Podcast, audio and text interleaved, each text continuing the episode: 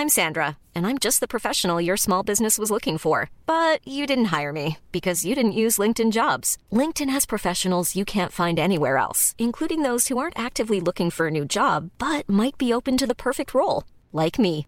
In a given month, over 70% of LinkedIn users don't visit other leading job sites. So if you're not looking on LinkedIn, you'll miss out on great candidates like Sandra. Start hiring professionals like a professional. Post your free job on linkedin.com/people today.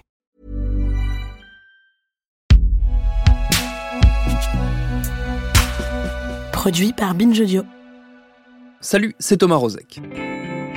Est-ce que nous sommes concrètement prêts, toutes et tous, psychologiquement parlant, pour ce qui va nous arriver d'ici peu? Pour le fait que, selon toute probabilité, avant même qu'on soit totalement sorti de la crise sanitaire, nous allons nous retrouver projetés dans la bataille électorale qui nous mènera tout droit au scrutin présidentiel de l'an prochain la réponse est non, nous ne sommes pas prêts. Mais a-t-on vraiment le choix? Alors puisqu'il faudra bien s'y coller un minimum, autant commencer tout de suite à réfléchir aux enjeux qu'on s'attend ou qu'on espère y voir tenir une place de choix. Par exemple, les sujets environnementaux. Et il y a fort à parier, même si la vie est pleine de surprises, que ces derniers devraient peser au moins dans le discours. Car on l'oublierait presque, les écologistes sont sortis victorieux de plusieurs batailles électorales récentes et peuvent prétendre maintenant à incarner non plus une force d'appoint, mais une force de ralliement à gauche. Ces victoires, ce sont les européennes en 2019, mais surtout les municipales l'an dernier, où leurs candidats et candidates ont raflé de nombreuses mairies et pas des moindres. Un an après, on a eu envie d'aller voir dans ces villes comment le pouvoir allait à ses éternels opposants. C'est Marin Lefebvre qui s'en est chargé et qui en a tiré un double épisode dont le premier volet arrive tout de suite. Bienvenue dans Programme B. Souvenez-vous, à l'été dernier, une vague verte, selon l'expression médiatique désormais consacrée, a déferlé dans les mairies à travers le pays. La joie des écologistes hier soir aux quatre coins du pays. Voici les nouveaux visages de la vague verte qui a déferlé sur ce second tour des municipales. C'est une vague verte, effectivement, sans précédent. Alors, il y avait eu les européennes, effectivement, où déjà les écologistes traçaient leur sillon. Mais on voit, dans le fond, qu'ils arrivent à gagner lorsque ils sont unis. De nombreuses grandes villes françaises sont en quelque sorte habillées de vert, la couleur des écologistes. Lyon, Strasbourg, Besançon, Bordeaux. À Lyon, les écologistes emportent la troisième ville de France. Bonjour. Emmené par un humanitaire de 47 ans, élu pour la première fois de sa vie. C'est justement à Lyon, la ville où cet humanitaire du nom de Grégory Doucet a été élu, que je me suis rendu pour cet épisode. Et la troisième ville du pays ne fait pas exception à la règle. Depuis son élection, les journaux ont plusieurs fois fait leur chou gras sur les petites phrases de son maire. Dernière polémique en date, sa décision de mettre en place un menu unique sans viande pour faciliter le respect des protocoles sanitaires dans les cantines scolaires. Avant, il avait décrit le Tour de France comme machiste et polluant et refusé de participer à une messe traditionnelle catholique. Au-delà de ces polémiques, j'ai voulu comprendre que l'arrivée d'un maire écologiste avait changé pour la troisième ville de France, et surtout pour ses habitants et habitantes, un peu plus de six mois après son élection. Pour Lyon, l'arrivée de Grégory Doucet à la tête de la ville en juillet dernier signifie un changement radical d'orientation politique. Depuis 2001, la commune était dirigée par Gérard Collomb, avec une brève interruption entre 2017 et 2018, quand celui-ci a pris les rênes du ministère de l'Intérieur du gouvernement d'Emmanuel Macron. Les trois mandats de Collomb ont durablement changé le visage de la ville. Le quartier de la Confluence a été aménagé et transfiguré par des architectes de renom, des vélos en libre service ont fait leur apparition, plusieurs festivals ont été lancés. Mais l'élu a été aussi critiqué pour avoir vendu une partie des biens municipaux à des fonds privés et pour avoir indirectement fait grimper les prix de l'immobilier. Et puis, vers la fin de son dernier mandat, il a tenté de verdir la ville. Un bilan écologique qu'il a défendu lors de la passation de pouvoir, tout en exprimant quelques réserves à propos de son successeur. Il vous appartient, à vous, Grégory Doucet, qui allez être le maire de notre ville, d'en dessiner demain les contours, suivant vos convictions, mais en privilégiant toujours l'intérêt général des Lyonnaises et des Lyonnais. Merci à vous et je vais appeler Grégory Doucet. Une sorte de mise en garde, donc à mot couvert, lui qui s'était allié à la droite au premier tour pour justement éviter un péril vert.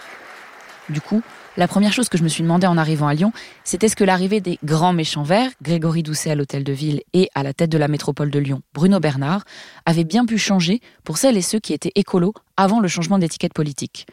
J'ai rencontré Frédéric Bienvenu, coprésident de l'association La Ville à Vélo, pour discuter bicyclette et évoquer la promesse des Verts de créer un réseau express vélo. On s'était clairement positionné pas en faveur d'un candidat, mais en tout cas, on s'était positionné sur des programmes qui nous semblaient plus pertinents que d'autres. Voilà, les Verts ont été élus, bah, c'est très bien pour nous, c'est très bien pour le vélo. On attend qu'ils agissent maintenant, là ça fait quelques mois qu'ils sont élus. Notre critère d'évaluation, euh, on ne le met pas maintenant en fait, on s'est donné un objectif pour 2026, c'est de voir des enfants qui se déplacent seuls en ville à vélo, des collégiens qui vont seuls à leur collège à vélo. Ça ne veut pas dire qu'on attend plein de kilomètres de pistes cyclables, mais on veut surtout du qualitatif en fait. Donc globalement, je sais qu'il est encore un peu tôt, mais vous tirez quoi comme bilan depuis l'élection des, écologistes à la métropole? Alors pour le moment, on n'a encore pas vu le plan euh, du réseau Express Vélo. On doit le voir normalement la semaine prochaine. Il doit être euh, annoncé la semaine prochaine, donc on l'attend avec impatience. Et puis euh, surtout, on attend le calendrier parce que certes, le budget annoncé est élevé, mais comprend aussi une grosse part sur les trottoirs, ce qui est tout à fait normal, puisque les trottoirs n'ont quasiment jamais été entretenus. En tout cas, il n'y avait pas de plan de suivi des trottoirs sur l'ensemble de l'agglomération. S'ils réalisent tout ce qu'ils ont promis, euh, oui, on sera content. Euh, tout sera pas fait en 2026, on va pas lire le contrat, on va pas s'en cacher. Mais ils avaient annoncé que tout serait pas fait en 2026 non plus. Donc euh, il y a une grosse question de calendrier et puis ben, on attend de voir les premières réalisations effectives pour voir si ils respectent le cahier des charges qu'ils se sont fixés aussi. Malgré la pandémie, les élus s'activent pour justement respecter leurs engagements. Lundi 15 mars, la métropole de Lyon a examiné le projet proposé par les Verts d'étendre la zone à faible émission créée par l'exécutif sortant. L'idée C'est Gérard Françon, président de l'association L'air des Lyonnaises et des Lyonnais, qui m'en a parlé. La ZFE, c'est une longue histoire qui est née il y a 6 ou 7 ans. Ça s'appelait avant le plan Oxygène. Et euh, dans le plan oxygène, il y avait effectivement euh, des esquisses d'une zone à faible émission, d'une zone qui serait réservée à des véhicules euh, peu polluants, disons, ou pas polluants du tout, bien sûr. Alors on avait, on avait le soutien des deux maires d'arrondissement du premier et du quatrième, autant l'un que l'autre. Mais après, pour les actions, pour les mesures à prendre, les investissements à faire, les changements à faire sur les plans de circulation et autres. Hein. il fallait euh, remonter vers la mairie centrale et, vers la métropole de Lyon. Et comme à l'époque, la mairie centrale et la métropole étaient les deux tenues par Gérard Collomb, puisqu'à l'époque, le maire de Lyon pouvait être président de la métropole, ce qui ne peut plus se faire dans la loi de maintenant. Quand il voulait bloquer quelque chose, il le bloquait de partout. Et euh, autant on avait de bons échanges, on, se parlait, on se rencontrait même avec ses mairies d'arrondissement. Malgré ça, euh, les mesures euh, drastiques qu'il aurait fallu prendre se heurtaient au, au refus, au refus de, c'était même le refus de se parler.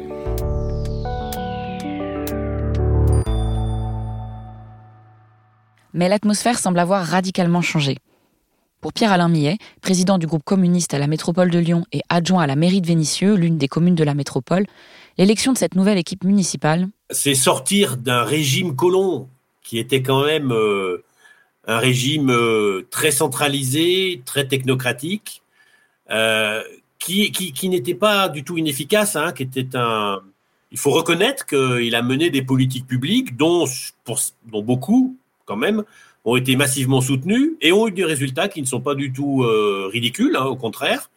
Ça a plutôt été un bon maire de Lyon qui a fait des choses, mais ce qu'il ne dit jamais et ce qu'il refuse d'entendre, c'est que dans une incroyable inégalité sociale et inéquité territoriale, et moi la première chose, c'est effectivement euh, dans la rupture politique qui est quand même une surprise, hein, parce que personne ne s'attendait à ce résultat aussi massif, quoi. Hein, donc franchement, euh, c'était une belle surprise. Et ce qu'on en attend d'abord, bah, c'est ça, c'est de changer d'air, euh, de l'air colon, et peut-être aussi euh, de changer d'une métropole, d'aller vraiment vers une métropole des communes et des citoyens, et pas une métropole de l'attractivité mondiale, quoi. Voilà. Oui, mais j'allais vous en parler justement. Moi, moi, ce qui m'intéresse, c'est, comme vous le savez, du coup, la zone à faible émission, qui est un projet qui a été porté par le président de la métropole précédent, si je me trompe pas. C'est l'une des priorités, euh, il me semble que Bruno Bernard a affiché, une des priorités de son, son mandat. Et à terme, du coup, pour résumer, les écologistes veulent interdire la circulation des voitures qui fonctionnent au diesel dans l'agglomération à l'horizon 2026. Et du coup, le but, euh, c'est de réduire la pollution de l'air à l'échelle de la métropole. Vous, vous êtes adjoint à la maire de Vénissieux, Michel Picard. Comment est-ce que le projet va impacter votre commune? Ah ben C'est simple. Quand on suit l'évolution du nombre de véhicules par catégorie critère, à Vénissieux en 2026, il y aura 38 000 véhicules, dont 29 000 interdits. si on applique la ZFE telle qu'elle est proposée euh, par la métropole aujourd'hui. Donc en fait, l'impact, il est gigantesque. Euh, la transformation, elle est euh, brutale, il faut le dire. donc il y a un gros travail en cours pour voir ce que l'on peut faire en accompagnement. Pour une ville comme Vénissieux, dire aux milliers de familles populaires qui ont des vieux véhicules de 200 000 km, en général diesel, qu'ils n'ont plus le droit de rouler dans l'agglomération quand ils verront passer les gros SUV hybrides des 4 sup euh, qui vont travailler à la part Dieu, franchement, c'est quand même difficilement acceptable.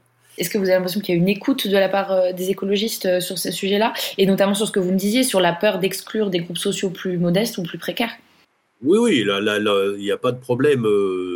tous les, le président, le vice-président concerné et la plupart des, élus écologistes avec qui je, je discute ont bien conscience du sujet. Après, c'est vrai que euh, certains, certains élus peuvent se dire oui, c'est un problème, donc faut le résoudre, mais euh, je change rien à mon plan de base. Nous, on aurait tendance à dire ben, faut voir si on est capable, et après, faut peut-être adapter le projet à la réalité de notre capacité d'accompagnement. Et si on peut pas tout accompagner, faut peut-être accepter d'aller moins vite que prévu.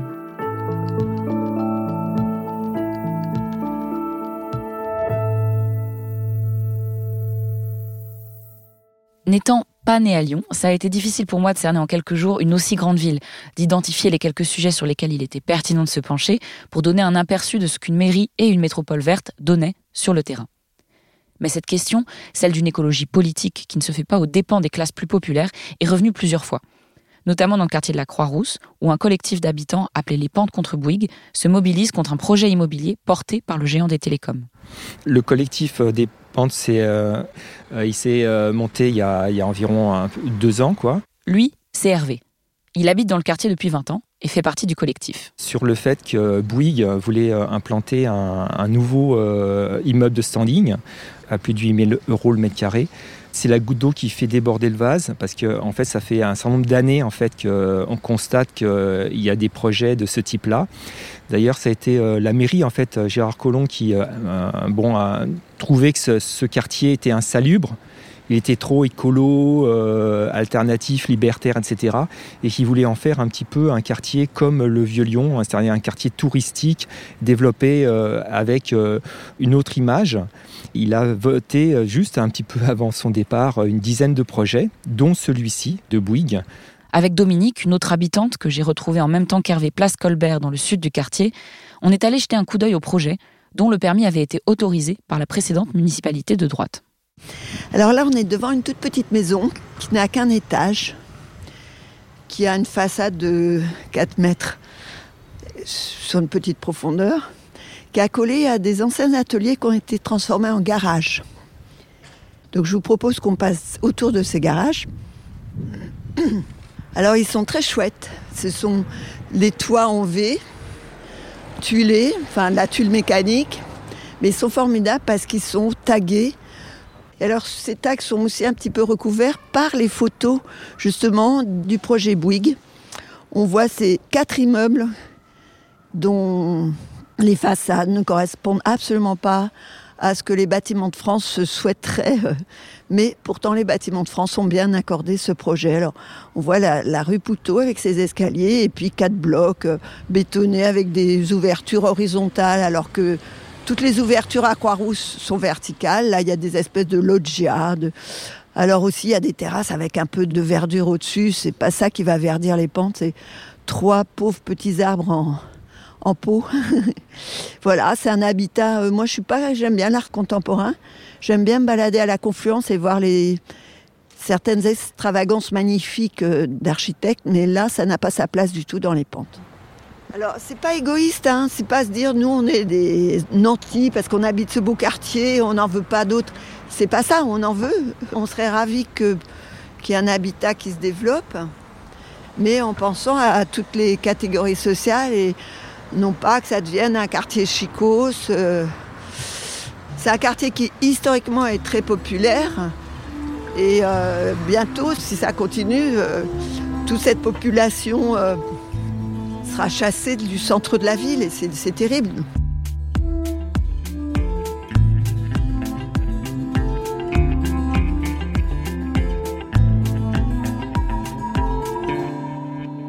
Dans le premier arrondissement, en 75, il y avait 40% d'ouvriers.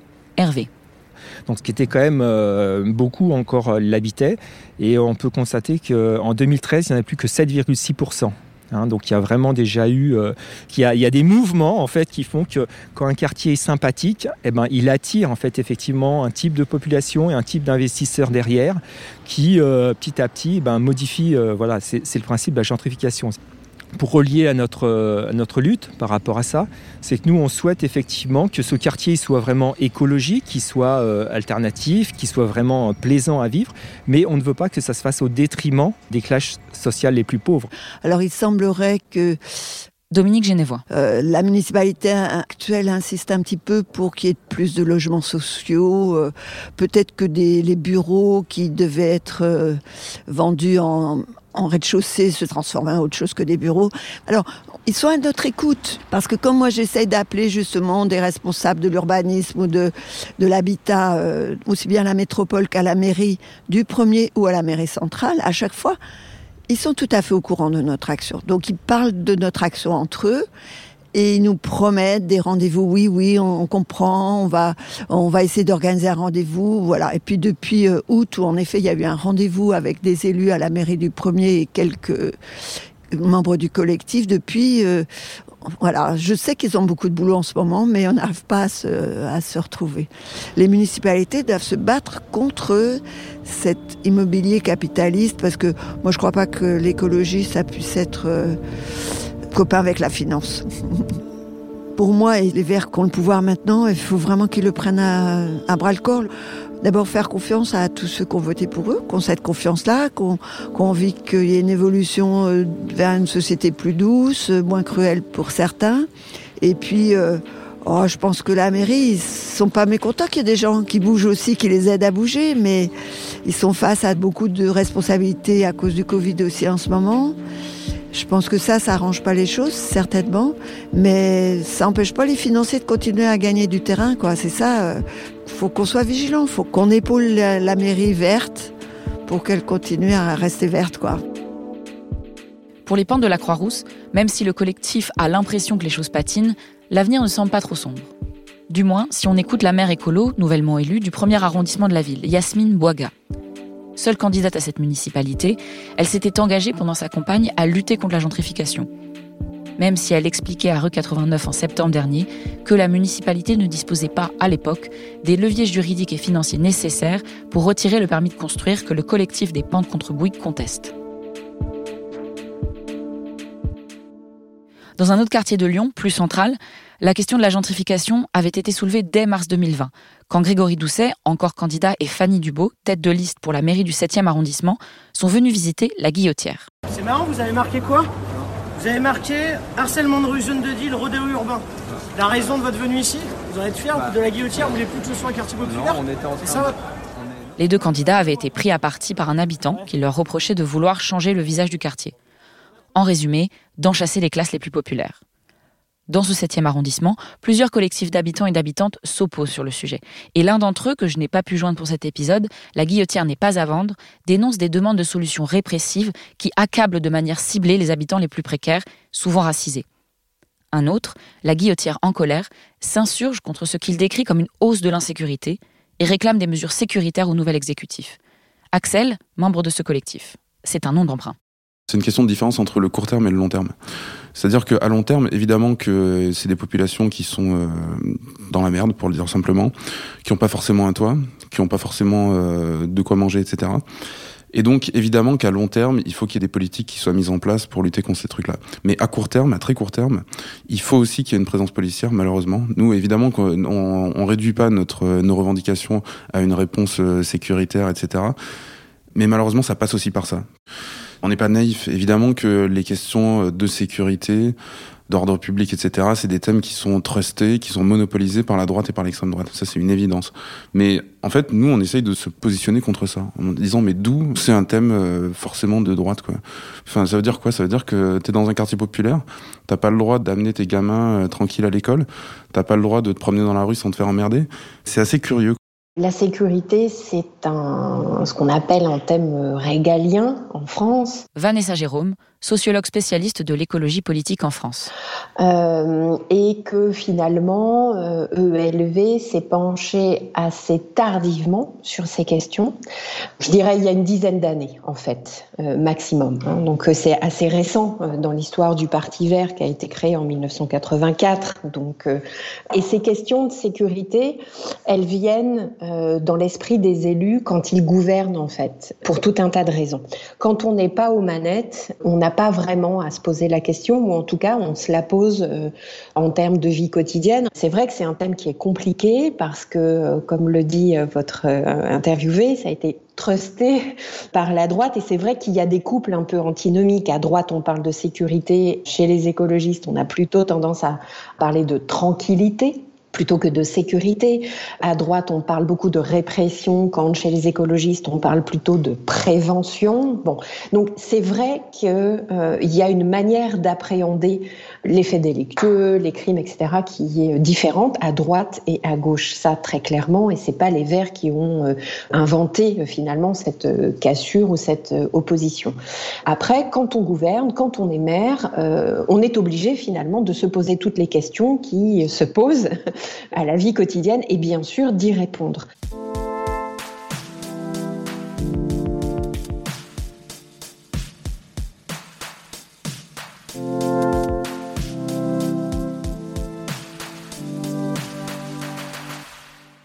de sécurité, c'est la vision globale. Mohamed Chi, adjoint à la sécurité à la mairie de Lyon, que j'ai joint par téléphone. C'est-à-dire le fait de dire qu'on ne peut pas s'arrêter uniquement à, la réponse à, un acte de délinquance par euh, une répression. La répression est certes nécessaire, elle est obligatoire, puisque quand euh, cet acte de délinquance est exprimé, il faut pouvoir le réprimer. Mais euh, en tant que personne de gauche, en tant qu'écologiste, notre approche est globale et notre volonté, c'est en tout cas de pouvoir étudier les différentes dynamiques qui mènent à la délinquance. Donc, par exemple, l'une des premières, c'est le désœuvrement. Faire en sorte d'occuper nos plus jeunes avec des activités qui sont positives, c'est-à-dire ne pas s'arrêter uniquement à, l'acte de répression, c'est vraiment penser à la, prévention. Mais une fois que euh, malheureusement certains d'entre eux, euh, parmi euh, ces adolescents, passent à l'acte, il faut non seulement réprimer, mais derrière avoir aussi une, une, approche qui nous permette de prévenir la, la, récidive et faire sortir en tout cas ces personnes d'une manière générale de la vie délinquante. Euh, je, pensais en écoutant cette réponse que euh, sur la question de la sécurité, euh, il y, y, a quand même une réalité objective, c'est la loi. Quoi. Vanessa Jérôme. C'est par rapport à ces lois euh, qu'il faut euh, évaluer finalement euh, la demande des, des, citoyens. Et on est dans un moment qui est un moment préoccupant en France en ce moment.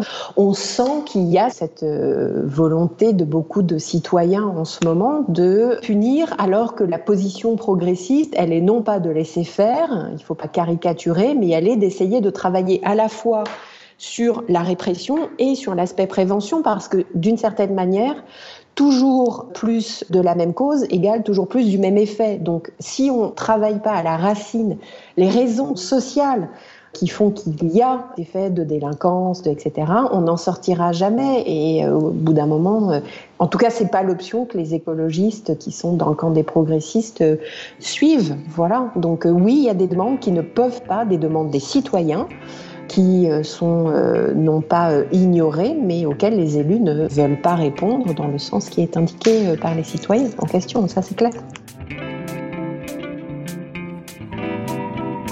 Et quelques semaines après que j'ai tourné ce reportage dans la capitale des Gaules, c'est un sujet sur lequel les débats continuent. Le ministre de l'Intérieur, Gérald Darmanin, a envoyé début mars une unité mobile de 200 policiers à Lyon, des renforts pour, selon ses mots, faire respecter l'ordre républicain. Et du côté de la mairie, eh bien, dès septembre 2020, Grégory Doucet avait déjà demandé un renfort de 200 policiers nationaux permanents pour sa ville. Et ces derniers jours, il a appelé à l'apaisement tout en renforçant la présence policière dans les quartiers concernés. Tout juste élu et porté par cette envolée verte, le maire de Lyon est scruté par ses opposants de tous bords et se heurte pour la première fois aux questions épineuses, aux enjeux sécuritaires par exemple donc, qui se posent lorsqu'on dirige l'exécutif d'une grande ville. Pour d'autres communes, plus petites, c'est pas la même histoire. Et c'est ce qu'on va voir demain dans notre prochain épisode.